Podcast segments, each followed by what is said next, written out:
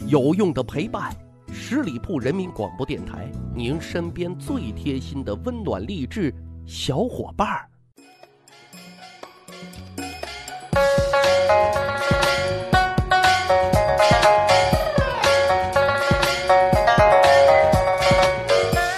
趣扒历史，增长见识，密室趣谈。我是大汉，正月里都是年，恭祝大家鼠年大吉，平安幸福，万事顺意。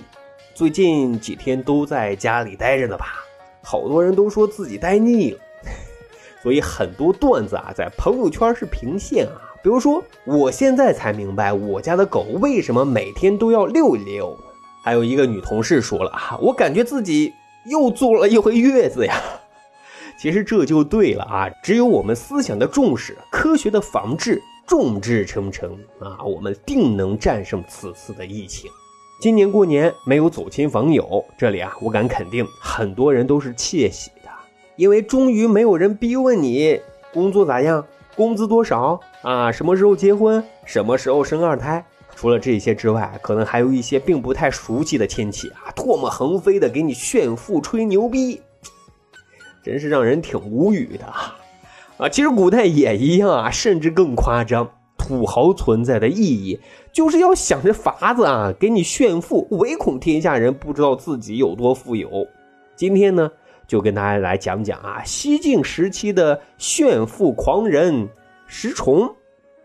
首先啊，我们来参观一下他的家，啊，为了给大家一个感官的认知，就这么说吧。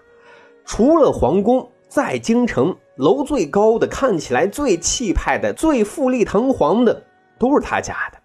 客厅、卧室咱就先不讲了啊，咱直接奔他家的卫生间就可以了。有多讲究呢？简直就是超五星级的标准啊！装饰豪华，细节考究。还有十几个很标致的女侍从，穿戴锦衣绣服，专门为如厕的客人提供周到而体贴的服务啊。不过，在土豪家上个厕所，规矩就是挺多的啊。石崇就特别规定了一条：凡客人在家上厕所完事之后呢，必须更换衣服。当然了，这衣服呢，石崇是给免费提供的，倒不是怕衣服上有异味而是。咱有的是钱啊，得有格调。有这么一个小故事啊，说有一个叫刘石的官员，很简朴啊，凡事呢都是亲力亲为，自己动手，丰衣足食。有一次呢，他就去了石崇家做客，突然啊肚子不舒服，就想啊上个厕所。可进了这高档的卫生间之后啊，看见有斗柜、有茶座、有卧榻、有被褥，还有刚才说的那十几个特标志的美女服务员，直觉告诉他。自己可能走错地儿了哈，连忙就退了出来，跟石崇说：“兄弟啊，实在对不住啊，我刚才想上厕所，却却跑到您的内室了。”石崇这边听后哈哈大笑啊，洋洋得意的就回复说：“您没走错，没走错啊，这就是俺家的茅房。”刘石却是非常难为情的说：“您这……”也太敞亮了啊！排场太大了，我享受不起啊！告辞告辞，我得出去找找公共厕所了。刚才说了他家的硬件条件，软件也没得说啊，就说他那妻妾吧，不说后宫佳丽三千，后宫百人的太太团也是很亮眼的，而且个个都是天生佳丽，貌美如花啊，身上佩戴的装饰也是格外的讲究。翡翠、玛瑙、金银饰品，那都是世间罕物，很多也都是私人定制的产品。另外呢，石崇对于管理自己的太太团啊很有心得啊。女生应该都清楚啊，保持完美的身材，最主要的就是控制饮食啊。因为石崇家穷的就只剩下钱了啊，所以啊，山珍海味成了太太团最大的敌人。石崇很有意思啊，为了让自己的太太团每一个成员都能够成为国际超模，他就把那个沉香木啊撒在自己的象牙床上，然后让众佳丽走猫步，走过去谁没有留下脚印，就说明啊体态轻盈，身材匀称，就赏一百颗珍珠。谁呢要是留下了这个脚印啊，就得面壁思过了啊，你得控制饮食去了哈。据说这招很管用啊！太太团里啊都争着当那纤纤细腰呢。这么说来，石崇太富有了，但是孤独求败的感觉一点都不好啊，因为没有对比就没有伤害，没有对比就没有成就感。就在这个时候啊，有一个人跃跃欲试，看石崇啊太嘚瑟了啊，就想给点颜色看看。这个人呢，就是晋武帝司马炎的舅父王凯。王凯也是家大业大，又是皇亲国戚，所以啊，也是一个有钱就特任性的主。啊，于是这两个人就开始默默的、暗暗的较上了劲啊。我们来看他俩的几回合炫富表演。说第一回合啊，王凯吃完饭竟然用糖水洗锅，显示自己家的糖啊特别多，用都用不完。这边石崇听说了啊，他就用蜡烛当柴火烧，证明我家的蜡烛那都用是用不完的。嘿嘿。啊，所以说这局双方啊，应该说打了一个平局。第二回合，王凯啊做了四十里的子思部部长啊，就相当于屏风吧。石崇呢便做了五十里的锦绣部长，这里的锦绣可比丝布要贵多了啊。所以很显然，这局石崇获得了胜利，总比分二比一了啊。这第三回合啊，王凯呢是用赤石纸涂壁。啊，什么意思呢？就是说用一种赤石啊，红色的矿物质涂抹自家的墙壁。石崇呢，就用花椒面啊，直接糊墙啊。花椒在当时可是非常非常贵重的，所以这局啊，石崇再次获胜，三比一。王凯很恼火啊，这也太没有面子了，看来必须出大招了。于是呢，他就去找自己的外甥晋武帝司马炎。皇宫里有什么奇异珍宝没有啊？随便拿出来，一定可以秒杀石崇。司马炎也很上心啊，为了挽回王室的颜面，就在众多的宝贝里啊，精挑细选了一棵两尺来高的珊瑚树。啊，这个珊瑚树啊，世间稀有。王凯得到这个大宝贝啊，就赶紧把石崇请过来斗宝。可是石崇来了之后啊，却撇撇嘴。然后就做了一件惊人之举，他竟然用自己随身的铁如意呀，把珊瑚树砸了个稀巴烂，嘴里还嘟囔着：“这都是些啥破玩意儿呀！”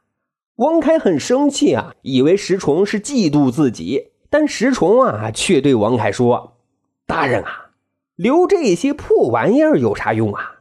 兄弟送给您更好的啊！”接着就让人啊从家里搬出来好多的珊瑚树。石崇家的珊瑚树，有的高三尺，有的高四尺，而且个个都是世间精品。